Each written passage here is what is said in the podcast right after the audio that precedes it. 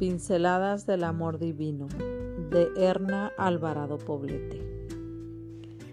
Hablemos de la inteligencia. Pide con todas tus fuerzas inteligencia y buen juicio. Proverbios 2.3.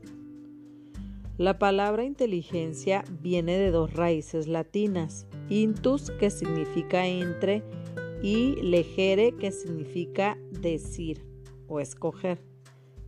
De modo que, etimológicamente, el que es inteligente sabe escoger entre varias alternativas, la más conveniente para resolver un problema o tomar una decisión. Es decir, elige la mejor opción entre varias posibilidades. Cuando Dios nos creó, nos dotó de inteligencia. Es un don que, si lo desarrollamos, nos llevará por la vida asertivamente por lo tanto, la inteligencia no es exclusiva de un grupo determinado. La creencia de que los varones son más inteligentes que las mujeres, lamentablemente popular y aceptada por muchos, es absurda. No la creas. De lo contrario, te menoscabarás a ti misma proclamando a los cuatro vientos que no puedes ante ciertos desafíos intelectuales.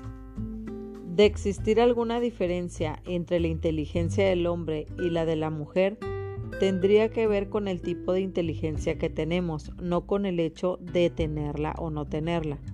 Investigaciones científicas sugieren que en los varones predomina la inteligencia racional, mientras que en las mujeres la emocional. En otras palabras, ambos somos inteligentes, cada uno a su manera. Saber escoger, decidir y resolver es la expresión máxima de inteligencia. Para ello necesitas desarrollar tus facultades emocionales, intelectuales y espirituales. En la palabra de Dios, el discernimiento es sinónimo de inteligencia. Cuando yo era niña, muchas veces vi a mi padre usar un cernidor, que es una herramienta artesanal para separar la paja del grano de trigo. La paja se la lleva el viento, mientras que el grano limpio iba al granero, para después convertirse en nuestro preciado alimento. ¿Quieres ser inteligente en el verdadero sentido de la palabra? Capacítate con la lectura de la Biblia. De ahí derivará tu capacidad de discernir entre el bien y el mal, entre lo puro y lo impuro, entre lo santo y lo profano.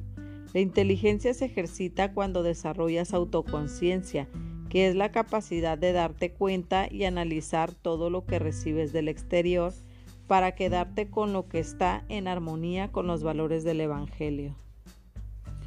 Hoy, antes de iniciar tus actividades, pide al Señor inteligencia para tomar decisiones que lo honren y edifiquen tu vida para el cielo. El Espíritu Santo dice, no olvides mis enseñanzas, hijo mío Guarda en tu memoria mis mandamientos y tendrás una vida larga y llena de felicidad. Proverbios 3, 1, 2.